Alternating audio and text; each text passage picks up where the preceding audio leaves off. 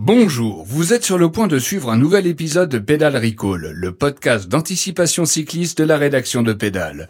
Mais vous avez surtout décidé de suivre le Tour de France depuis le bord de la route en parcourant la France dans votre van.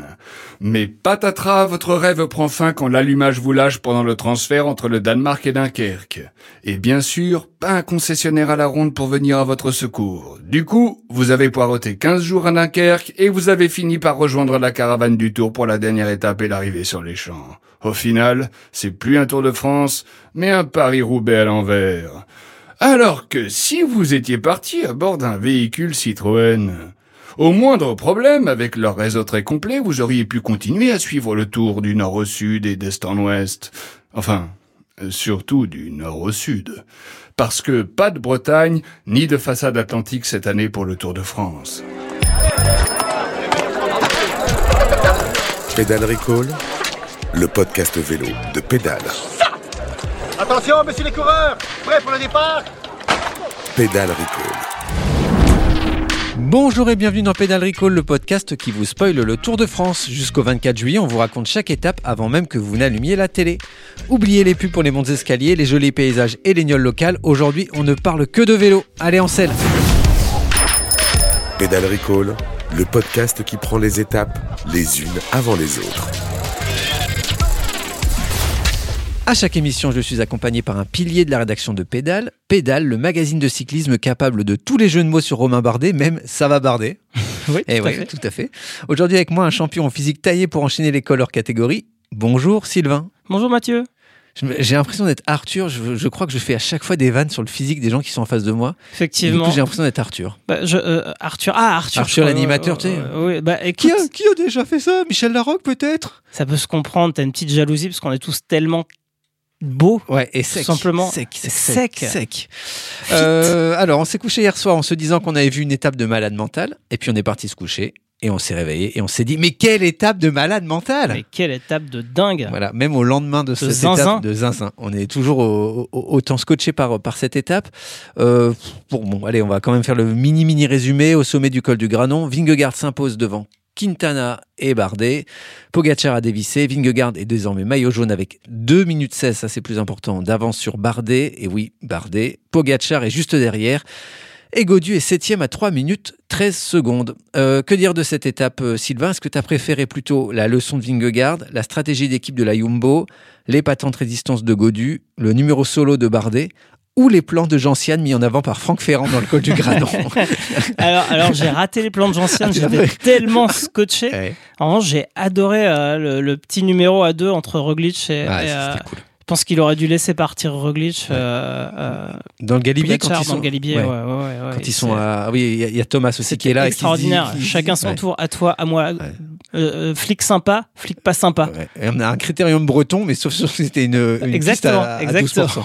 Non, non, c'était, c'est vrai que c'était fou. Euh, je peux- au, au passage, quand même, je précise et je rappelle surtout qu'on avait prédit avec Théo la victoire de Vingegaard hier. Ouais, Comme quoi, on n'est pas Ouais. complètement à côté de la plaque. On connaît un peu la bicyclette. hein. tout à fait. Félicitations. Et non, non, c'était une très belle étape. Ça rappelle aussi l'importance de l'équipe. Oui. Euh, Parce que jusqu'ici, on se disait Pogacar, en fait, s'en sort tout seul, s'en sort tout seul. Et là, la, la, la Jumbo l'a l'a empaqueté. quoi. Et d'ailleurs, l'importance de la stratégie d'équipe, on voit Bardet, lui, s'en est tiré absolument tout seul. Ouais, voilà, c'est ce que j'allais dire. Ah, En revanche, la, la- David Godu, lui, a, a- a vraiment limité, euh, limité son débours euh, grâce à une stratégie d'équipe. Ouais. Donc effectivement, on peut, enfin, tout le monde dit qu'on ne peut pas gagner un grand tour tout seul. Effectivement, euh, mais c'est pas fini. Mais on peut le perdre. On peut le perdre. Cette expression. On peut, on, on peut ne pas gagner un tour à côté, mais on peut le perdre. Mais c'est pas fini. Il suffit que le que, que, que l'UAE remplace euh, le frère de Marc Hirschi, qui est en Ah train ouais, de courir par Marc Hirschi et retrouve un équipier. Qu'est-ce qui s'est passé avec Marc Hirschi? C'était, bah, il était, enfin, il est arrivé en dernière minute. Il est pas prêt. Il est, il est Il arrive. Ah, ah, bah, tu vois, j'avais pas ce- cette info-là. Il arrive en dernière minute. je crois. Je crois. Ouais, ouais, donc euh, forcément, le mec. euh, Écoute, Marc, qu'est-ce que tu fais Qu'est-ce que tu fais ces trois prochaines semaines? On a une petite course à te Voilà, proposer. voilà. Deux Bah, fois rien. euh, Michael aussi, euh, il arrive en dernière minute, mais lui, Mais lui, il est prêt. il Ouais, était devant. il est prêt. il était Bah, ça, c'est euh, AG2R Citroën. voilà, c'est la Il- France. Ouais, bah, c'est la France, monsieur. La France. Allez, voilà pour le débrief de cette onzième étape. Et maintenant, on route vers le futur.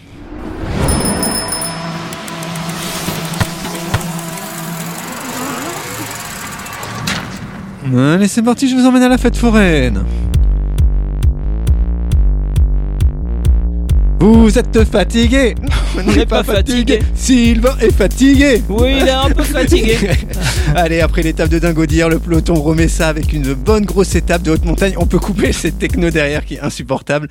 Un joli triptyque proposé par les organisateurs aujourd'hui. Galibier, Croix de Fer et Alpe d'Huez. Et un petit Dijon pour terminer tout ça, avec par exemple la gentiane de Franck Ferrand. La grande question du jour, c'est comment Pogacar aura récupéré Aura-t-il glissé une petite barre céréale dans sa poche? Et pour les autres questions, je laisse la main à Sylvain. Pédale Recall. Le départ. Alors, nous sommes dans la dernière difficulté du jour, donc la montée de l'Alpe d'Huez et ses 21 lacets. hein. Et à propos de lacets, je pourrais tout à fait profiter de cette chronique pour te parler du groupe Sagert, qui est le Quoi dernier fabricant à produire la Ah. totalité de ses lacets en France, dans ses usines de Comines dans le Nord, que ce soit des lacets de chaussures ou des lacets en bobine. Mais est-ce que je ressemble à Jean-Pierre Pernaud Non. Eh Est-ce que non, tu as tapé dans Google fabricant de lacets français Exactement. Et il n'y en a plus qu'un. Bref, nous sommes dans l'Alpe d'Huez. La foule est très dense. L'ambiance est aussi électrique qu'un vélo de Fabienne Cancellara. Et le suspense est à son comble après l'étape de la veille. Est-ce que Vingord va refaire le même coup? Est-ce que Pogacar va se relever? Est-ce que des tas de tests Covid négatifs vont soudain devenir positifs? On ne sait pas trop. Mhm. En tout cas, il y a une chose qui est à peu près certaine, c'est qu'on va entendre à un moment quelque chose comme ça. Voilà, ça c'est la bêtise humaine, on le sait, on vous l'a dit. Le jour où il aura mis en l'air Indurain, il sera content. Regardez ça, regardez ça. Escarpine, et puis Zoulet, et puis Indurain, et puis les imbéciles qui courent à côté. S'il savait comme il est imbécile, celui-là, il s'arrêterait de courir tout de suite. Il n'y a rien de plus mauvais, il n'y a rien de plus dangereux, et il n'y a rien qui puisse énerver autant un coureur que de courir à côté de lui. Alors surtout, surtout, vous qui nous écoutez, et qui allez venir voir passer le tour, ne faites pas comme ces idiots. Génial. Alors je suis pas sûr qu'il n'y ait rien qui puisse énerver euh, plus un coureur que quelqu'un qui court à côté de lui. hein. Je pense que parfois il y a des choses, euh, par exemple Pog- Pogacar, quelque chose qui l'a plus énervé aujourd'hui à mon avis. Euh, ça fait une trentaine d'années que France Télévisions le répète, ne courez pas Ouais, à côté des coureurs. vrai. hein. Ce serait vraiment dommage de faire euh, tomber Vingord dans la montée vers le virage 7 par exemple, alors qu'il est parti seul avec Romain Bardet. Donc vraiment évitez, je le répète, de courir très très très très très près du maillot jaune une montée car vous pourriez le faire tomber de son vélo et aider quelqu'un d'autre de très méritant, voire de français, à prendre un maillot jaune. Voilà. J'espère que vous avez, vous avez bien compris que le message est passé. Ne faites tomber Vingegaard s'il est parti seul avec Romain Bardet. Euh, mais c'est pas du tout de ça dont je voulais te parler, Mathieu. Euh, J'ai un indice pour toi. Et là, eh bien, Marco Pantani va pouvoir savourer, lui qui inscrit donc son nom au palmarès de l'Alpe d'Huez. Il a pratiquement course gagnée, Pantani, mais il grimace toujours, il a toujours mal aux jambes, il a toujours mal partout, il ne se relève surtout pas. Laisse-moi deviner, les grandes morts prématurées de l'histoire? Eh bien, pas du tout. Ah. On va même euh, parler de, de- de quelque chose de totalement différent de Marco Pantani. Il y a une autre chose qui est certaine sur, ce- sur cette étape, c'est que le vainqueur, ce sera pas Dimitri Grudzev. Et là, je vois tes mâchoires serrées. Ouais. Je vois que tu te retiens de me demander, mais pourquoi ce ne serait pas Dimitri Grudzev Qu'est-ce que j'ai contre Dimitri Grudzev Et surtout, qui est ce fameux Dimitri. Grudzev Oui. dont je viens de répéter le nom trois fois? Eh bien déjà, la première chose à savoir, c'est que je viens de répéter son nom quatre fois, donc que tu comptes très mal. Et la deuxième chose, c'est que Dimitri Grudzev, c'est tout simplement le 134e du classement général qui court pour Astana. Et euh, c'est vrai qu'un 134e du général qui prend aucune échappée, euh, ça nous intéresse pas trop. Nous, les médias, on veut de la win. À la limite, on veut bien une Bah, lanterne rouge. Oui, c'est ça, c'est ce que j'allais dire. Est-ce que tu sais qui est lanterne rouge, par exemple? Non. Eh bien, c'est Anthony Turgis cette année. Non, ah, Enfin, c'était lui. euh, j'ai pas vérifié. euh, j'ai pas vérifié ce matin. Mais euh, la classe moyenne du peloton, nous, euh, ça nous intéresse pas trop, très peu pour les médias. Et pourtant, ce tour, bah, il est pas moins dur pour pour Dimitri, quoi. Il souffre même peut-être d'ailleurs plus que les premiers. Il a fait les mêmes sacrifices. Et au mieux, à la fin de sa carrière, qu'est-ce qu'il va avoir? Eh ben, une salle polyvalente à son nom dans sa ville d'origine. Voilà, une petite info d'ailleurs, Ouais. au passage. Est-ce que tu sais combien les Astana ont remporté en, en prize money depuis le début du tour entre le début du tour à la 9 étape. Non, alors j'ai entendu qu'ils n'avaient fait aucun top 10 d'étape, donc j'imagine qu'ils n'ont pas dû gagner grand-chose. Ils ont gagné 600 euros Wow. contre par Ouhou. exemple 82 640 pour la Jumbo, Ah oui. sachant que le lendemain ils ont pris 1100 euros d'amende, ils sont à moins 500. C'est la seule équipe qui perd de l'argent dans ce tour. Exactement. Très très bon. Très, très Exactement. Donc voilà, je pense qu'on peut dire que Dimitri, c'est un peu un forçat de la route. Euh, bon, après, on rappellera quand même que dans les années 20, les mecs, ils se tapaient des étapes de 480 km en buvant du pinard, en réparant eux-mêmes leurs crevaisons, le tout pour pot de balle. Donc, il y a forçat et. Ouais. Mais tout ça pour te dire qu'aujourd'hui, euh, j'ai envie de réparer un peu cette injustice et de parler de tous les Dimitri Grudzev du peloton en faisant un petit reportage qui suit Dimitri dans l'étape du jour. Pédale Recall. L'échappée. Il est 14h17. Nous sommes dans le col du Galibier. Une petite échappée vient de se former dans laquelle ne figure pas Dimitri Grudzev, qui ne, fait, il ne se fait donc pas reprendre dans la descente. Et il continue son effort moyen de son côté, sans non plus se faire rattraper par le groupe Eto, dont le rythme est un peu inférieur. 15h32, attention, passage à Saint-Michel de Maurienne. Dimitri tourne à gauche, les jambes tournent. 16h01, Dimitri s'alimente. Il regarde à droite, tiens, une église. 17h08, Dimitri croise la route d'Alexandre Ryabouchenko qui lui demande comment ça va. Ça va. 16h31, Dimitri prend une musette et regarde ce qu'il y a à l'intérieur. Super, un gel énergétique, semble-t-il penser. 17h01, oulala, ça grimpe, se dit Dimitri. 17h32, Dimitri franchit la ligne d'arrivée en 141e position. Il cherche les gens de son équipe, mais a du mal à les trouver car ils sont occupés à ranger les valises dans le bus. voilà, j'espère t'avoir fait un peu vibrer avec ce reportage, Ah ouais. Mathieu, et que désormais tu t'intéresseras un tout petit peu plus au ventre mou du peloton. Et avant de te laisser, je t'ai préparé un petit jeu pour conclure qui s'appelle Coureur du Tour de France ou créateur de crypto-monnaie. Oh un Voilà. c'est hyper Je dur. te donne un nom et tu dois me dire si c'est un coureur du Tour ou un créateur de Oh, crypto-monnaie. Alors je commence. Lucas Ozian, Un coureur du Tour de France.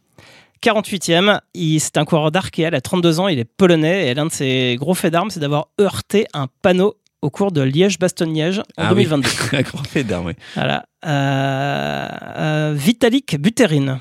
Non, ça c'est crypto-monnaie, ça sent l'estonien. C'est le créateur d'Ethereum. Bravo, Ouais. une des plus grosses cryptos du monde. Jed McCaleb, Hum, Crypto-monnaie. créateur de l'échange peer-to-peer Allez. e-Donkey. Et c'est la 40e plus grosse fortune mondiale. Euh, Kirst Neylands. Coureur cycliste. Bien joué C'est un cy- coureur cycliste laiton de l'équipe Israël Première Tech qui est 113e et qui a quand même fait deuxième du Tour des Asturies en 2019. Euh, Andrei Zeist, Oh, là, ça, c'est bon, l'allemand, ça. Euh, crypto-monnaie. Eh, c'est perdu. Il est 73e. C'est un coureur Astana, deuxième du Tour de Ah bah Turquie oui, en c'est 2011. Astana, voilà. euh, Il a 35 ans. Il est kazakh. Voilà, un petit dernier? Allez, un dernier. Allez, Masei Bo- Bodnar. Bonnard, ça c'est du coureur cycliste. Ça. Oui, 142e coureur de Total Energy, polonais de 37 ans, qui a, qui a quand même gagné une étape du Tour en 2017.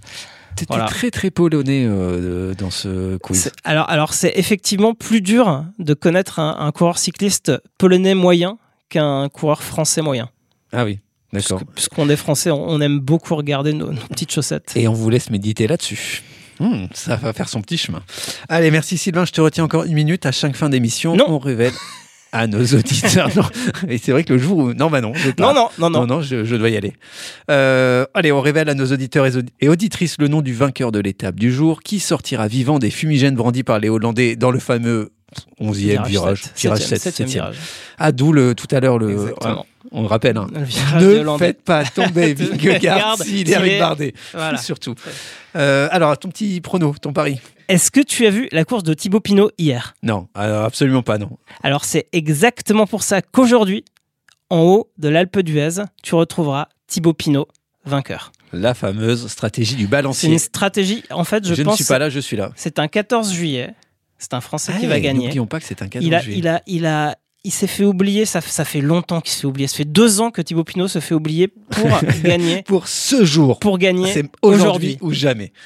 Alors, pour ma part, plus que l'option du balancier, je suis là, je ne suis plus là, je mise sur l'option Highlander et je vois Pogacar remporter l'étape grâce à ses fameux mini-sprints sur les 200-300 derniers mètres sur Vingegaard. Comme ça, on pourra tous se dire que, bien sûr, que le tour est re-relancé. Je crois que t'as pas tort.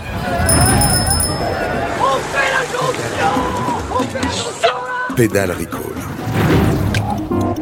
Merci d'avoir écouté Pédale Recall jusqu'au 24 juillet. On sera là tous les jours d'étape au petit matin pour vous spoiler votre journée de Tour de France. Les épisodes vont s'enchaîner. On vous conseille donc de vous abonner via votre application de podcast préférée. Merci Sylvain d'avoir été avec moi pour ce 12e jour de course. Merci Mathieu. Demain, on sort des Alpes et on arrive à Saint-Étienne. Bah, Eh ça va nous faire du bien un peu. Oui. On est fatigué. Ouais, ouais, on est crevé. Et n'oubliez pas, Nils Polit ne dit jamais merci, c'est un corps cycliste. Pédale Recall, le podcast vélo de Pédale.